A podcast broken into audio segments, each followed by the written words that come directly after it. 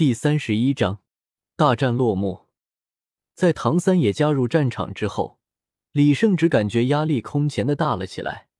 那忽左忽右的牵引力道，那让人意想不到的攻击手法，还有那时不时撕裂空气、突刺而来的猪毛，都让他疲于应付。这场战斗在马红俊加入之后，才算是被彻底的引爆了起来。飞溅的鲜血与汗水。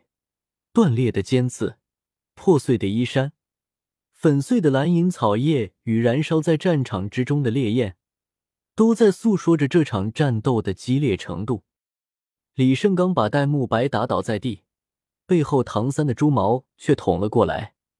李胜随手挡住了猪毛，手掌却被猪毛刺出了一个血洞，但他毫不在意，反而用手卡住了猪毛，伸手一拉。整个人朝着唐三撞了过去，唐三虽然想要躲避，但奈何背后猪腿被李胜拉住，无奈之下只能用猪腿交叉挡在了身前。李胜狠狠地撞在了唐三身上，肩膀和手肘处的尖刺顶进了唐三的身体。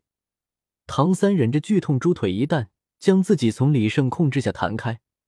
这时，马红俊突然抱了上来。身上的火焰一下传递到了李胜的身体之上，一瞬间，李胜的身体之上便传来了肉香。但马红俊也被李胜身上的尖刺戳出了满头满脸的血洞，肠子都流了出来。李胜痛吼一声，一记膝撞撞开了马红俊，并在他的肚子捅了个对穿。戴沐白又从地上爬起，摇摇晃晃的冲了上来。一下将想要上前继续攻击的李胜扑倒在地，双爪在李胜胸前挠了起来。场外的诸人看得心焦不已，几次想要弗兰德等人将他们分开，但弗兰德却说他们并没有打疯掉，因为他们并没有攻击对方的要害，就算攻击也收着力呢。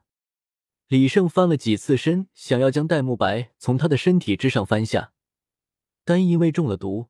并未成功，心中一狠，一头撞上了戴沐白的脑袋。戴沐白被这突如其来的一下撞得晕乎乎的，被李生一拳从身上打飞了。李生站起身来，唐三也回到了战斗中。师兄弟两个你插我一毛，我还你一次，就这样浴血搏杀。马红俊将肠子塞好，又回到了战场。戴沐白却在爬了几次之后，没能爬起来。晕倒了过去。这时，弗兰德才赶紧让人将戴沐白抬回来。朱竹清听到后，迅速的冲到了戴沐白身前，看着戴沐白血肉模糊的身体，再也不复之前风流贵公子般的英俊。朱竹清不由得流下泪来，但是他却感到现在的戴沐白才是他最喜欢的戴沐白。戴沐白被带离战场不久。剩下三人也未能分出胜负，在又一次倒下之后，三人中的马红俊倒飞了出来，肥肥的肚子里肠子露出来，撒了一地，晕了过去。宁荣荣看到这种血肉模糊的场景，差点控制不住尖叫起来。剩下的李胜和唐三也坚持不住了，在又一次对攻之后，双双飞了出去。唐三的猪毛颤颤巍巍的伸了出来。想要将身体撑起，试了几次无果后，也步入了后尘。李胜那一身的尖刺也缓缓回缩了起来，露出来里面不成人形的身影，浑身大面积烧伤不说，身上还有着一个又一个的血洞，这是唐三的杰作。胸口和四肢上的肌肉被划开了四分之三，这是戴沐白干的。算起来，戴沐白反而是四人里伤势最轻的一个。虽然伤势看着恐怖，但那只是皮外伤，只不过是因为魂力透支加上脱力而晕倒了。其次便是马红俊了，主要是身上被开了几个大洞。唐三的伤势要比马红俊重一些，但因为有着玄羽功的原因，恢复起来反而比马红俊快。最惨的就是李胜，以上的伤势不说，还中了唐三猪毛的毒，这才是要命的。可唐三已经昏迷了，根本不可能为李胜解毒，这下可怎么办才好呢？小五在战斗结束的第一时间便跑到了唐三身边，看着唐三身上血肉模糊的伤口，眼泪差点掉了下来，红着眼睛说道：“你真是个大笨蛋，小生犯傻，你怎么也跟着犯傻？还有小生，等他醒了，我一定要好好教训他。切磋就切磋，弄成这样干什么？”就在小五奔向唐三的时候，宁荣荣迟疑了一会儿。竟然走向了李胜，这让正在为几人检查伤势的弗兰德几人大吃一惊。难道宁荣荣喜欢李胜？这七宝琉璃宗可不是那么好惹的。若是知道他们的小公主在这儿被拐跑了，指不定要发生什么事呢。但年轻人自己的事也不好干预，让他们自己去解决吧。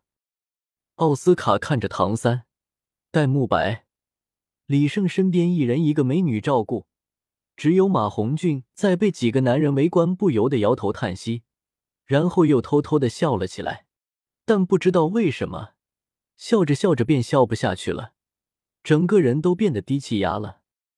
李生或许是感受到了危机，竟然清醒了过来，在看到自己所处的状况之后，低声念起了魂咒，清新口气，不留痕迹，拿出口香糖塞进了嘴里。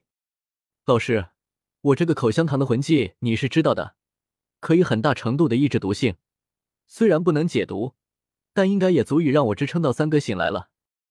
李胜模糊不清的说道：“哎，你算了，我也不说什么了。不过下次不许这样了。”大师有些生气的说道：“一定，一定不。”话未说完，李生便又昏迷了。或许是晕得过快，竟没有看到在身旁看着自己的宁荣荣。四个重伤员被抬进了房屋，经过一番处理之后，一个个都被绷带紧紧的包裹了起来，活像四个木乃伊一样。好了，他们的伤基本已经没有什么问题了，不过身边却少不了人照顾。你们谁愿意照顾他们？弗兰德向着学员们说道。不用弗兰德说。朱竹清和小舞便分别到了戴沐白和唐三的身边。这时，宁荣荣却发现大师和校长他们都用着奇怪的眼神望着自己。宁荣荣红着脸说道：“我去就是了，这么看着我干什么？”说完，便走到了李胜的身边。这次不用弗兰德说什么，奥斯卡很是自觉的站到了马红俊身边，搂着被包成木乃伊的马红俊说道。哎咱哥俩这是同病相怜，看来只能我来照顾你了。弗兰德看着美人身边一个女生的三人，再看着搂着马红俊的奥斯卡，眼里突然冒出来一股忧色。自己这两个弟子不会发生什么吧？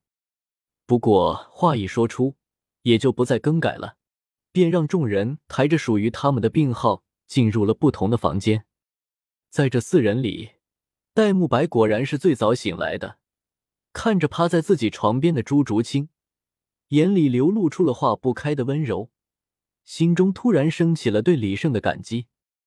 朱竹清睁开了眼睛，却发现戴沐白正在目不转睛的看着自己，俏脸一红：“你醒了，怎么不叫我一声？我去给你倒水。我就想这么一直看着你。”戴沐白深情的说道。朱竹清听了这话，却头也不回的去倒水去了。但脸红到了耳朵根的表现，却说明了他的内心并不像他的行动那样平静。果不其然，唐三是第二个醒的。醒来之后，便看到了瞪大着眼睛看着自己的小五。待看到唐三醒了之后，小五先是脸上一喜，然后突然由晴转阴：“小生不懂事，怎么你也跟着不懂事？”你知道我有多担心你们吗？唐三听到小五的话后，只是笑笑，并没有多说什么。但他突然想起李胜好像中了自己的毒，自己的毒有多么厉害，他是知道的最清楚的。于是赶忙向小五问道：“糟了，小生还中了我的毒，他现在哪儿？人怎么样了？你现在知道关心他了。当时动手的时候不是很痛快吗？他现在没事。”毒被他自己的口香糖武魂压制住了，奥斯卡试过，他的解毒小腊肠解不了你的毒。闻言，唐三放松了许多。那你现在带我去吧，我去解了他的毒。你现在能动吗？要不要再休息一会儿？小五有些担心唐三的伤势，把李胜忘得一干二净。没关系的，小胜的魂技我知道。如果在一开始就用口香糖的话，我的毒根本就进入不了他的身体，而不像现在只能压制住毒素，不让它流动。不过他的魂技也是有着时间限制的，现在还是先去给小胜解毒吧。看到唐三这样说，小五也就不再坚持，带领着唐三来到了李胜修养的房门外。